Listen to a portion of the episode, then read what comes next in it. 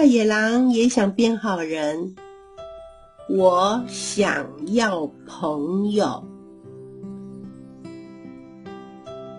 调皮又爱欺负人的大野狼，想去找小红帽跟奶奶一起过圣诞节，却发现小红帽家里多了一个陌生人。大野狼发现这个穿着红衣服的老公公正在偷吃奶奶做的饼干。当大野狼偷偷的靠近老公公的时候，他大叫：“你不是小红帽！”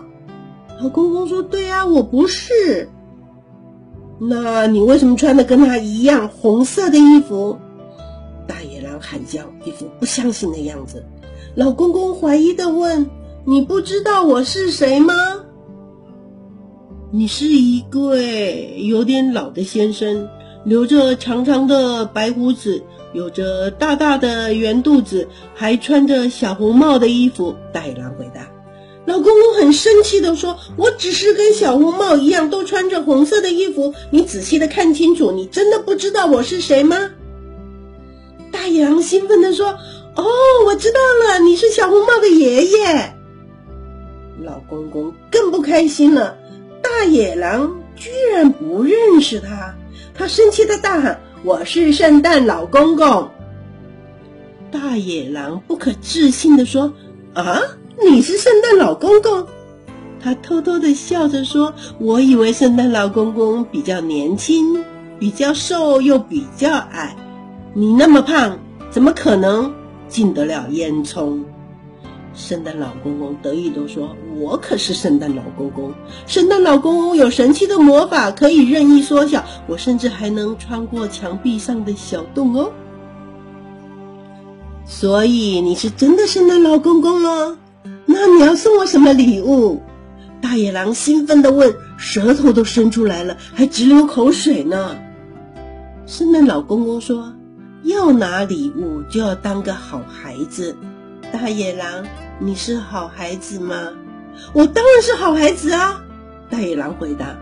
就在这个时候，大野狼的尾巴变长了。你在说谎！大野狼，你的尾巴变长了！圣诞老公公生气地说。大野狼小声地说：“说个谎，尾巴怎么可能变长？圣诞老公公一定在骗人。”圣诞老公公问：“你有去吓唬小红帽吗？”大野狼心虚的回答说：“没有。”这个时候，它的尾巴又变长了。嗯。那小猪们呢？你有欺负他们吗？大野狼发抖的回答说：“没有。”同时惊吓的看着它的尾巴一直变长。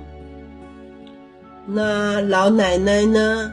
你有没有把它关起来呢？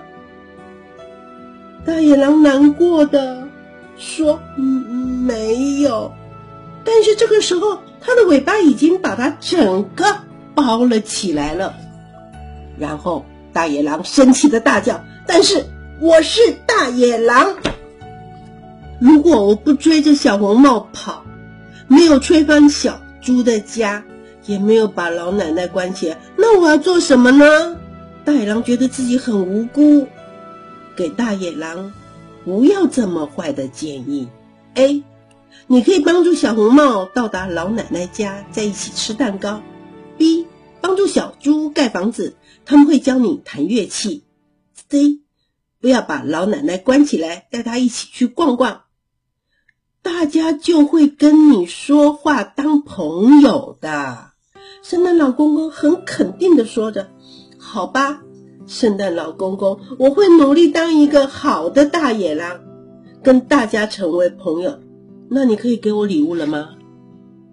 于是，圣诞老公公拉来了一个红色的大袋子，松开了两条红色的绒布绑带。他的双手伸到袋子里，很快的摸了一圈，直到找到那个他要的东西。就在这里，圣诞老公公微笑的说：“拿着吧，这个给你的。”大野狼瞪大了眼睛，甚至不敢相信，是一只小白兔。应该只是在开玩笑吧？然后大野狼问了：“我可以咬它一口吗？”圣诞老公公说：“不行。”大野狼坚持的说：“一小口就好。”不行，圣诞老公公回答。大野狼哀求的说：“那跑在他后面狂咬呢？”圣诞老公公大声的说：“当然不行喽！那我要一只白色的可爱的兔子，要做什么？”圣诞老公公，这是为了让你照顾它，而且你还要跟它有福同享，有难同当。你没有注意到吗，大野狼？我在给你一个交朋友的机会呢。好吧，圣诞老公公把白色的可爱的小兔子拿过来，然后圣诞老公公用双手举起这只全宇宙最可爱的兔子，然后圣诞老公公用双手举起这只全宇宙最可爱的兔子，拿去。大野狼，但是要住。圣诞老公公都还没有把话说完呢。哦，这只白色可爱的兔子咬了我的鼻子。圣诞老公公，哦，这只白色可爱的小兔子追着我跑。圣诞老公公，哦，这只白色的可爱的小兔子狂咬我。圣诞老公公，哦，救命啊！圣诞老公公，这是我最害怕的吸血鬼小白兔。野狼终于找到一个可以跟他玩在一起的朋友喽！我的好朋友小兔子与大野狼，这个故事就说完了。